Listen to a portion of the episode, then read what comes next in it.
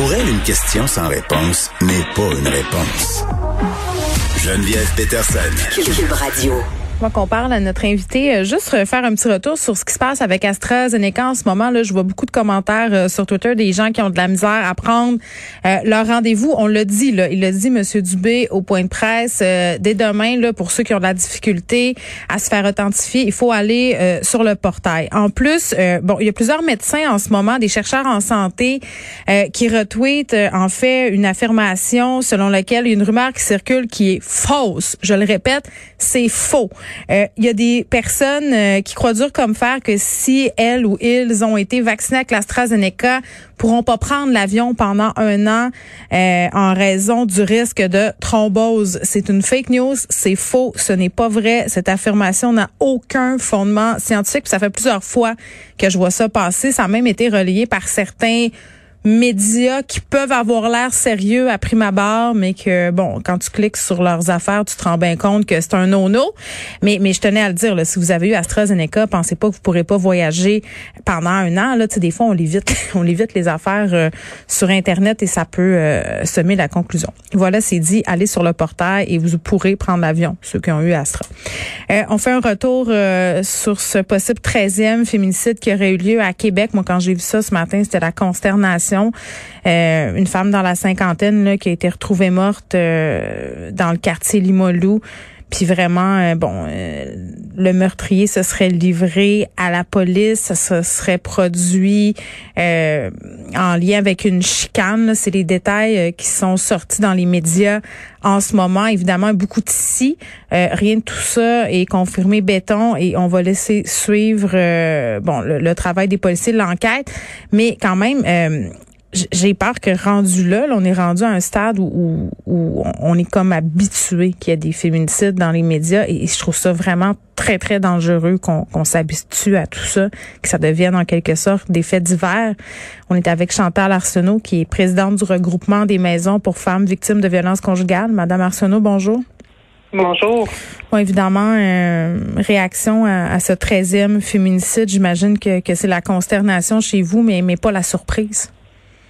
Ben non, triste, mais vraiment beaucoup, beaucoup de tristesse. Puis je veux toujours commencer en, en, disant mes, mes plus sincères condoléances à, la famille de madame.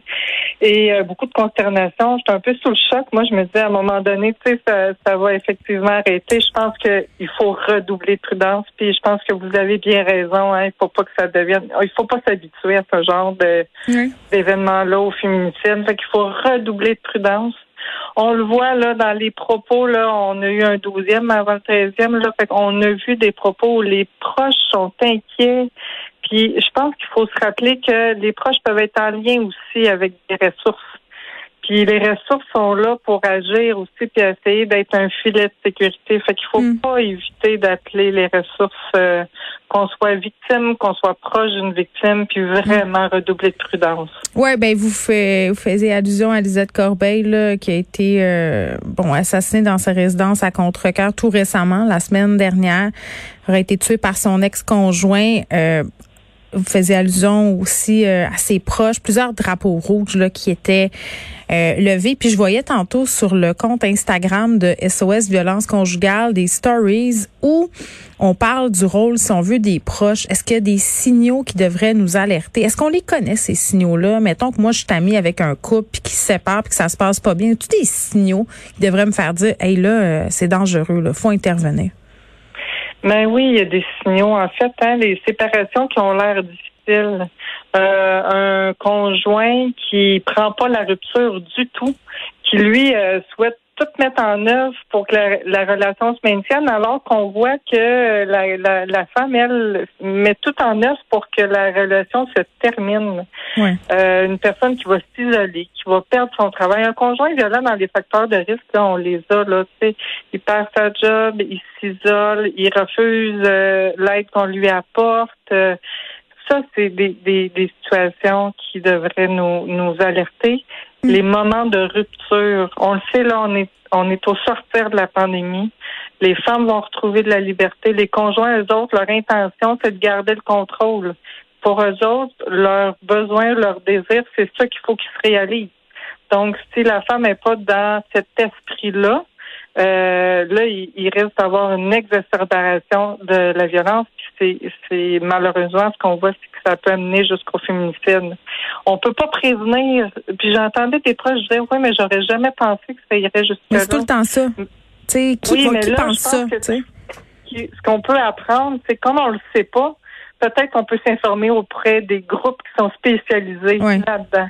Puis là où il y a des cellules de crise, hein, on parle d'agir à Berkel, les cellules de crise, dans le fond, ça prévient les homicides, fait que ça fait en sorte qu'on peut agir des fois pour éviter l'homicide. Mais pour ça, il faut que les ressources mm. soient au courant, il faut que les centres de crise, les maisons d'hébergement, les groupes pour conjoints, les policiers euh, soient informés de la situation de danger. Là. Ben ça me fait beaucoup penser, euh, Madame Arsenault, à ce qu'on s'est dit concernant, euh, pas vous et moi, là, mais socialement par rapport euh, au signalement de la DPJ, tu sais, euh, dans tout ce qu'on a vu, parce que bon, recrudescence de la violence pendant la pandémie, c'est pas seulement envers les femmes, c'est envers les enfants, la maltraitance et tout ça. Et les experts nous disaient, ben vaut mieux prévenir que guérir. Si on a un doute, aussi bien appeler. Tu sais, ça veut pas dire que la personne va commettre nécessairement un féminicide, mais les regroupements qui viennent en aide aux victimes de violence conjugale peuvent euh, aiguiller les proches aussi par rapport à tout ça. Je pense que des fois, on hésite à appeler quand c'est pas pour nous-mêmes, mais ces ces ressources-là, elles peuvent aussi aider les gens. Ben, exactement. on est là pour ça. Effectivement, nous, on répond là en maison d'hébergement hmm. à une sœur, un voisin. J'avais un voisin la dernière fois qui a appelé une de mes intervenantes.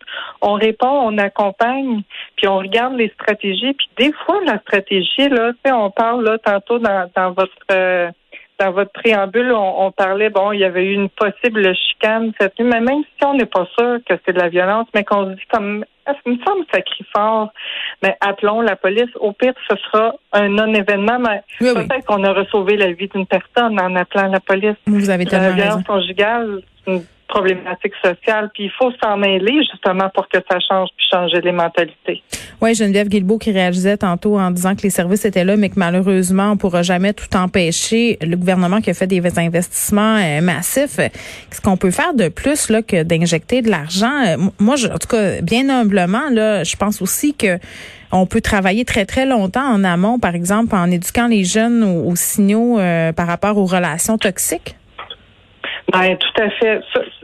D'abord, il faut se rappeler que les mesures ont été mises là euh, tout récemment. Fait qu'on est en train de déployer les mesures. Elles sont pas toutes effectives en ce moment. On est en train de les déployer.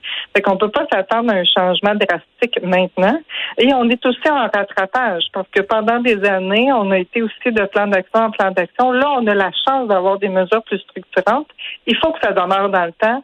L'année prochaine, il en faut d'autres. On avait 190 recommandations, plus les, les recommandations du comité liées euh, à l'examen des décès. Hmm. Il faut que ça, ça continue de se mettre en œuvre si on veut avoir un changement. Et le changement, vous avez raison, ça change par le changement des mentalités.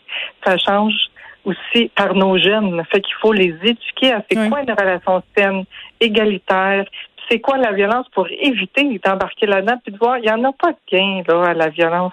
On est mieux d'être dans des relations saines, égalitaires, où tout le monde peut s'épanouir puis vivre librement. Moi, je, je me questionne depuis quelques mois sur le rôle que les médias ont à jouer dans la couverture de ces événements-là. Je me dis, est-ce que c'est possible qu'en en parlant beaucoup, on crée un effet d'entraînement? En même temps, euh, il faut en parler, il faut le couvrir, il faut dire que ça existe pour faire de la prévention. Est-ce que, comme par exemple, quand on parle de suicide ou d'autres enjeux comme ça, euh, il faut faire attention? Est-ce que vous trouvez que les médias traitent ces sujets-là de la bonne manière? Ben, je pense qu'il faut continuer personnellement d'en parler parce que les journalistes, vous avez un rôle qui est euh, de, de sensibiliser, d'informer aussi. Hmm. Il faut informer aussi sur les bonnes choses et utiliser les bons termes pour les événements qui arrivent. Donc, effectivement, c'est un féminicide. Hein, c'est pas un drame conjugal. On remet la responsabilité. La seule personne responsable, c'est l'auteur de violence. Il faut, puis ça pour moi, un peu, je fais souvent la comparaison avec euh, la campagne là qu'on a eue pendant des années pour contrer l'alcool au volant. Ben, on a réussi à faire un changement dans notre société. Il y en a beaucoup moins qu'il y en avait avant. Mais c'est comme ça, puis c'est quand on prend position, puis qu'on parle, puis qu'on on assure que on informe aussi sur les, facteurs de risque. Vous me posiez la question tantôt. Ben peut-être que là, il y a, un père qui va dire OK, ben mon fils, là, il vit une rupture, puis oups, il vient plus souper à la maison, euh, il trouve ça difficile, il s'isole beaucoup, euh, il rumine, il veut absolument qu'elle revienne à la maison, hmm. puis elle, c'est pas ce qu'elle veut. Ça va peut-être allumer c'est vrai. Pour moi, vous avez un rôle important. Vous avez raison. Chantal Arsenault, merci, présidente du regroupement des maisons pour femmes victimes de violences conjugales en réaction à ce possible 13e féminicide. Je rappelle les numéros là, d'SOS Violence Conjugale. Si vous vous sentez en danger, si vous êtes victime de violence ou si vous avez quelqu'un dans votre entourage qui vous inquiète, euh, que vous soupçonnez être pris dans une situation de violence conjugale, appelez un 800 363 90 10.